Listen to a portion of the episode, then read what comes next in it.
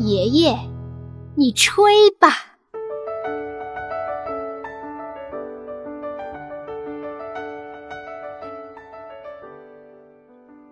冬天到了，北风爷爷来了，他呼呼呼的吹着，树上的叶子纷纷落下来。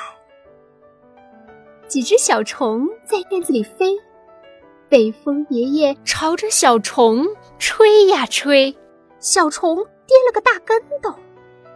一只小黑猫在院子里玩，北风爷爷朝着小黑猫吹呀吹，小黑猫冷得浑身发抖，打了个喷嚏，连忙往屋子里钻，蹲在火炉边，再也不敢到院子里去了。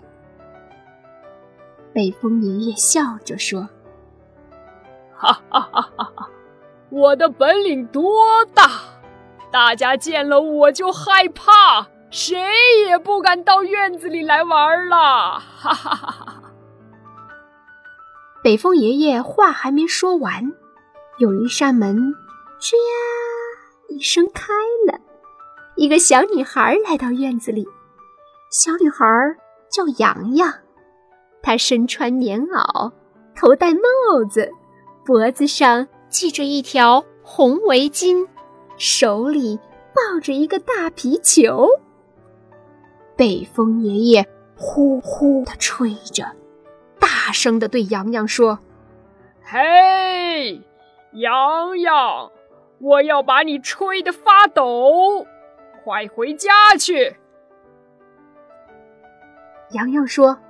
不，我不怕你。北风爷爷发火了，朝着洋洋呼呼呼的吹呀吹，把洋洋的围巾吹得飘了起来，把洋洋的帽子差点刮走。可是洋洋一点儿也不害怕，他伸伸腿，弯弯腰，蹦蹦跳跳的做早操。洋洋越做越暖和，两只小手也热乎乎的。北风爷爷看到洋洋不怕他，就用足了力气朝着洋洋吹呀吹。他想，这下洋洋一定怕冷了。可是洋洋绕着院子跑了几圈，头上冒汗了。他把围巾、帽子都摘下来，挂在树枝上，拍起皮球来。北风爷爷吹呀吹，越吹越没劲儿。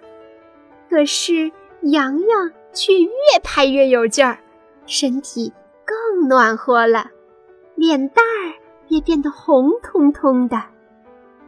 洋洋高声喊：“北风爷爷！”你吹吧，我可不怕你。